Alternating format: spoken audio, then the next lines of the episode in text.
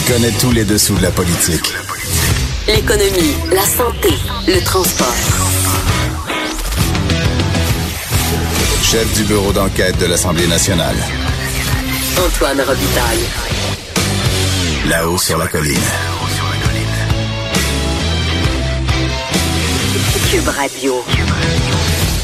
Bon lundi à tous. Euh, on est en forme ici à Québec. Moi, je faisais du air guitar pendant nos guitares de, de là-haut sur la colline.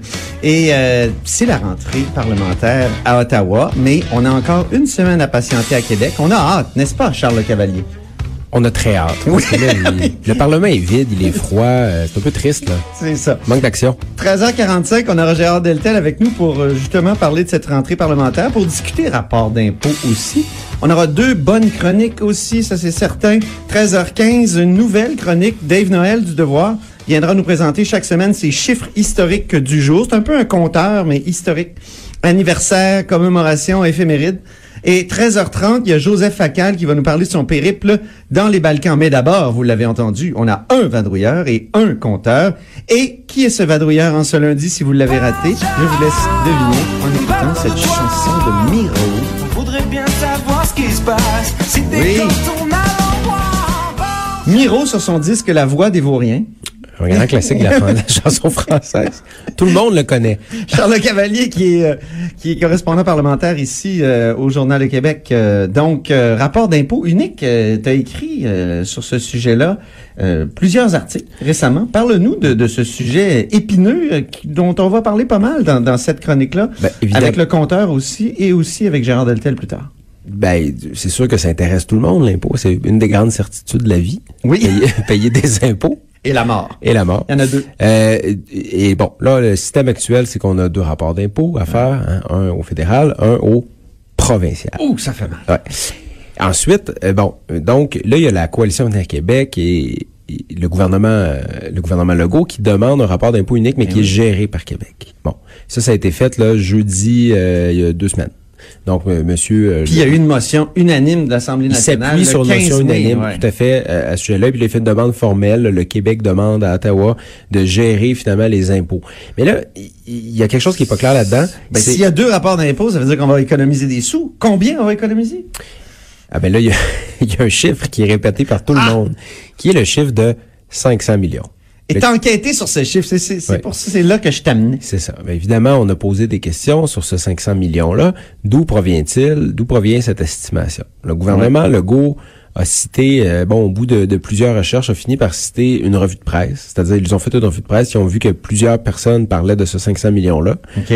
On cite surtout une lettre ouverte qui a été écrite par le- la Fédération des chambres de commerce du Québec, qui- donc qui dit le 500 millions en citant trois études. Bon, la CAQ en cite juste deux, et je vous explique ça rapidement. Le, le- le rapport de la commission Robillard, qui parlait de 390 millions d'économies. Mais ça, c'est dans le scénario où Québec donne ses impôts à Ottawa. C'est un autre scénario. Ouais. Non, c'est ça. Donc, il cite cette étude-là, mais là, on parle de 390 millions, puis il y a un bémol parce que là, Revenu Québec, qui défend quand même son rôle, dit, ben non, en fait, on perdrait de l'argent en, en raison de, de, de nos efforts de lutte à l'évasion fiscale qui se feront plus. Ah. Bon. Ça, deuxième étude qu'il cite, c'est euh, une étude, entre guillemets, parce que bon, finalement, on l'a obtenu, c'est c'est plus une note de service de deux pages, mais de l'Agence de revenus du Canada qui, en 2009, euh, aurait fait ça. Bon. Mais la CAQ n'avait pas ce document-là en main. Donc, il citait vraiment la lettre ouverte, là, il n'avait pas vu l'étude. Finalement, a- Alors, François Legault a dit, on va économiser 500 millions à partir d'une, et il, s'est bas- il se basait sur une lettre ouverte. Exactement. Et là, bon, il y a la commission Robillard, 390 millions, scénario que Québec donne ses impôts à Ottawa. Et là, finalement, l'ARC aussi, évidemment, euh, l'Agence de revenus du Canada dit la même chose, c'est que le Québec va économiser si euh, il confie à Ottawa la, la perception des impôts. Donc, les, les deux études citées par François Legault, euh, en fait, prônent, euh, disons, l'inverse de ce qu'il souhaite. La troisième étude qui était citée dans la lettre ouverte et que la CAQ n'a pas fait mention, on a un expert ici, c'est l'étude du Parti québécois. Alors, Ah je peux oui? te laisser, je peux te laisser en On parler. va se tourner vers euh, Jean-François Gibault, qui a quand même le droit à sa chanson de présentation.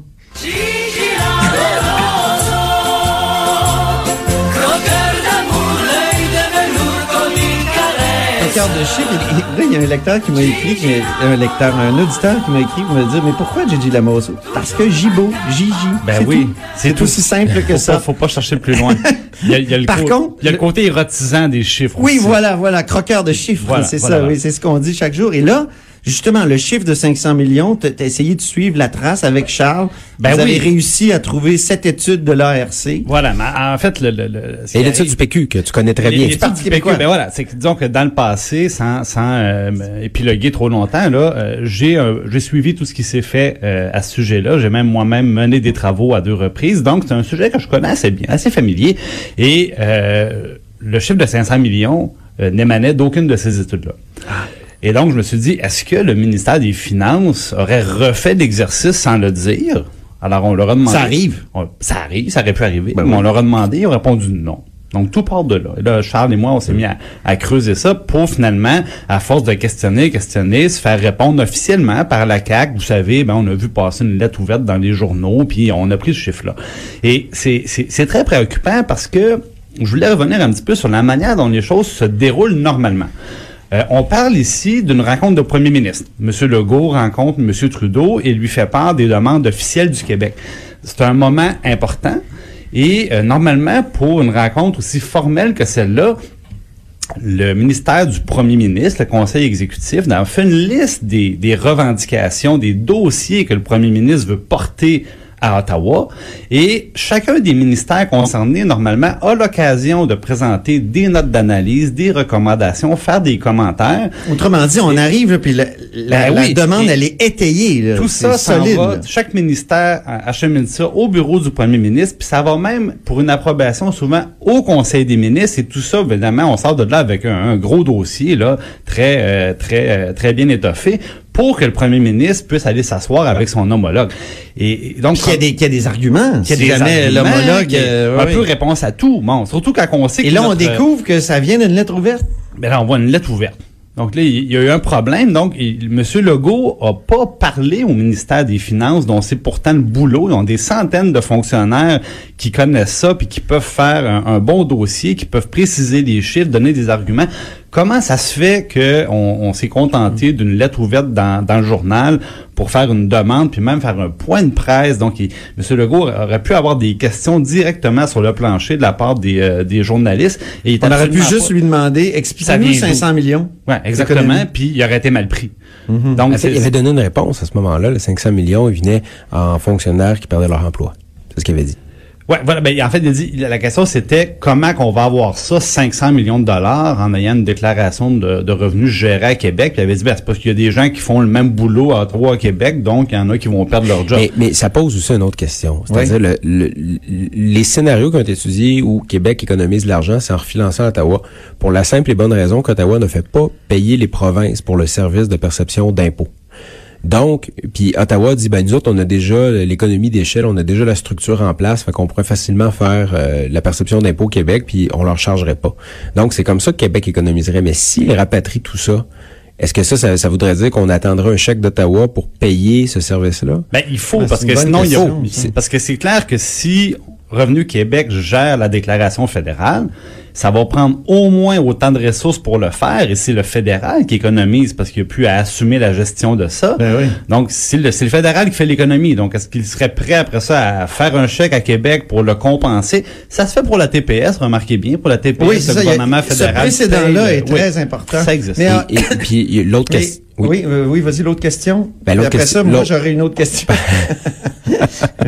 Le- L'autre question que ça pose aussi, c'est euh, est-ce que si le Québec récupère cette perception d'impôt-là, est-ce que ça, qu'on dit rapport d'impôt unique, est-ce que ça serait vraiment un rapport d'impôt unique? On peut en douter, parce que pour que ce soit un vrai rapport d'impôt unique, il faudrait que les deux régimes euh, soient unifiés, parce que là, il, y a des- il reste des, par Il y exemple, aurait des harmonisations. il y aurait des harmonisations. Carlos. Letao, euh, l'ancien ministre des Finances, que j'ai interviewé il y a quelques semaines là-dessus, disait qu'il a appuyé l'initiative de François Legault, mais en même temps, il disait il y a des harmonisations euh, à faire. En tout cas, à Ottawa, au gouvernement libéral, on n'est vraiment pas chaud à cette idée-là. Là, on a, on laisse couler des informations, on, on déclare aux journalistes euh, de façon anonyme que ce serait impossible, notamment que ça, ça minerait euh, un rapport d'impôt unique, ça, ça mine, et, et géré par le Québec, minerait la lutte à l'évasion fiscale puis euh, la lutte aux paradis fiscaux. Puis je, Ouais. je peux citer Jean-Yves Duclos en fin de semaine, euh, le, le ministre euh, du Développement social au fédéral, qui dit « On ne doit pas faire de compromis. » Donc, Donc, il doit pas faire de compromis. il n'y en aura pas de compromis. Oui, c'était ton titre d'ailleurs. c'est ça, je veux dire, il, il- c'est non. Donc, euh, Mais par ailleurs, je veux dire, bon, le gouvernement fédéral n'est pas parfait là-dedans, loin de là. Euh, eux aussi ont prétendu, parce qu'évidemment, on les a appelés, écrits, euh, contactés au téléphone, nous disaient, ah, il n'y a pas d'études là-dessus, il n'y a rien du tout. Puis finalement, il y en avait une note était cachée. Donc, premièrement, le fédéral euh, a pas joué la, la- a pas joué franc jeu. Et deuxièmement, quand le fédéral sort les épouvantails, là, M. Trudeau, bon, il disait, vous savez, toutes les ententes internationales qui sont signées avec le gouvernement du Canada, si le Québec gérait tous les impôts, ben, ces- ces ententes-là, malheureusement, sont pas signées avec le Québec, sont signées avec le Canada, donc on serait moins efficace au niveau de la récupération fiscale internationale. Ça, ça s'appelle un épouvantail, et je, je vous l'explique très, très simplement. Imaginez-vous, par exemple, euh, si vous êtes l'administration américaine. Est-ce que vous voudriez que soudainement, il y ait un petit État au nord appelé le Québec où une entreprise, dans le fond, pourrait aller se cacher? Et à ce moment-là, si le, le, le, le- ministère américain du revenu court après lui, ben il n'y aurait pas d'échange d'informations. Ouais, c'est ça. Donc, c'est c'est bien évident que les autres administrations fiscales auraient tout intérêt à permettre au Québec d'échanger l'information pour que ça soit pas possible pour une entreprise de venir se cacher au Québec pour échapper à leur administration fiscale. Donc, poser la question, c'est un peu y répondre. J'ai lu ce matin des déclarations de, de sources, là, notamment au Devoir, qui disent seuls les pays souverains peuvent ratifier les traités internationaux. Le Canada est l'autorité qui ratifie les conventions fiscales. Ouais. Oui, mais tu sais, euh, le libre-échange, là, ça a été signé par le Exact. Canada, mais rien- les provinces euh, vont, vont, vont l'appliquer et, et doivent être, d'ailleurs, le dernier, là, Voilà. euh, la dernière entente avec l'Europe, là, il faut que les, les, les provinces acceptent de le ratifier. Et donc, euh, Rien n'empêcherait que même si c'est la signature d'Ottawa qui est en bas de l'entente, que ça soit administré par le gouvernement du Québec. Donc ça, c'est vraiment, ça s'appelle un épouvantail. bien. mais ça pourrait être un... On pourrait faire ça. Le Québec, on pourrait devenir un paradis fiscal. Les entreprises voudraient se cacher ici On pour pourrait donner payer pas d'impôts. l'Irlande de l'Amérique du Ça Nord. serait Hey, bien. le, le, Un beau plan d'affaires. le Luxembourg. Le. Monaco. Le Luxembourg, le Monaco. hey, ça serait intéressant quand même. Les îles Jersey. On l'a. Oh, Faut pas dire ça. Non. fallait pas dire ça sous l'ancien régime. Là, on a le droit. Mais je pose, je pose la question autre- aussi. Un nouveau gouvernement, un nouveau premier ministre. Je pose la question, je peux pas y répondre. Est-ce que ce coût-là, bon, est-ce que c'est 300, est-ce que c'est 400, est-ce que c'est 500 millions par année, je sais pas, mais est-ce que ce coût-là qu'on paye en ayant ces deux régimes-là en même temps, c'est pas aussi le prix à payer pour être une province autonomiste dans un régime fédéral? Ben oui, parce que C'est une bonne question. C'est clair que là, les, les souverainistes vont dire, euh, soyons indépendants. Là, on va être sûr de pouvoir euh, gérer Mais ces affaires. souverainiste ou pas, on, on- je pense qu'on aime ça que le gouvernement du Québec puisse avoir ses propres systèmes, ses propres. euh, par exemple, on aide les familles, on aide les entreprises, et, et c'est très précieux qu'on soit fédéraliste ou souverainiste, je pense. Jean-François Gibault, euh, directeur de la recherche à QMI, merci beaucoup. Merci. Et Charles Le Cavalier, directeur de la recherche. Non, pardon. Je suis directeur de rien. Correspondant parlementaire au Journal de Québec, merci beaucoup. Merci, au revoir.